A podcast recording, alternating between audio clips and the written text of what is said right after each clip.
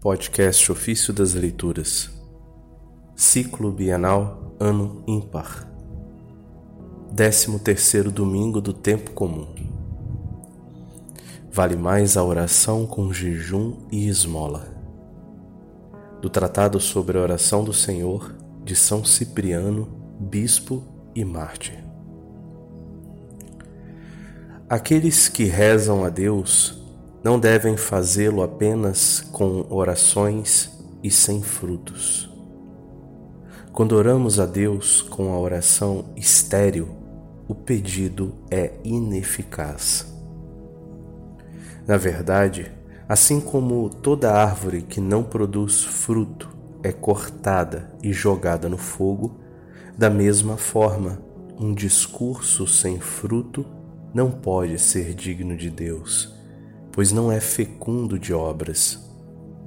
Por essa razão, a Divina Escritura nos instrui, afirmando: vale mais a oração com jejum e esmola. Isso está no livro de Tobias, capítulo 12, verso 8. Aquele, de fato, que aquele que no dia do juízo final dará o prêmio pelas obras e pelas esmolas, também agora escuta benignamente a oração acompanhada de boas obras.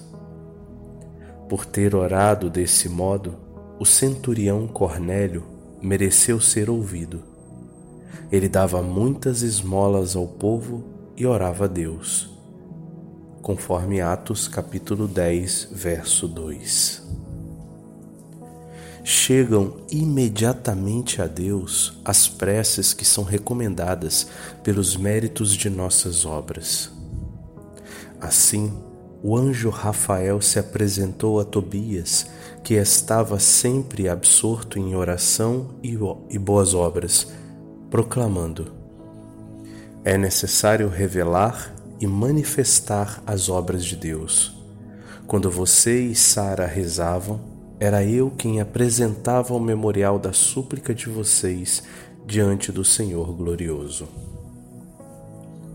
Isso está em, no livro de Tobias, capítulo 12, versos 7, 11 e 12. Deus promete estar presente, escutar e proteger aqueles que, tendo o coração livre das amarras da injustiça, cumprem o seu preceito de fazer esmolas aos servos de Deus. Assim, ao ouvir o que Deus manda fazer, eles mesmos merecem ser ouvidos por Ele. O abençoado apóstolo Paulo, encontrando-se em grave necessidade e ajudado pelos irmãos, afirmou que as obras se tornam sacrifícios aos olhos de Deus disse: Tenho até de sobra, especialmente agora que Epafrodito me trouxe aquilo que vocês mandaram.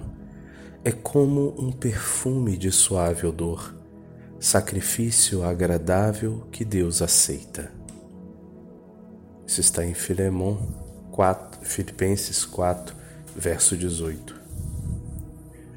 De fato, quando alguém tem compaixão do pobre, empresta a Deus. E quem dá também os mais aos mais miseráveis, doa a Deus, oferecendo-lhe sacrifícios espirituais de suave perfume.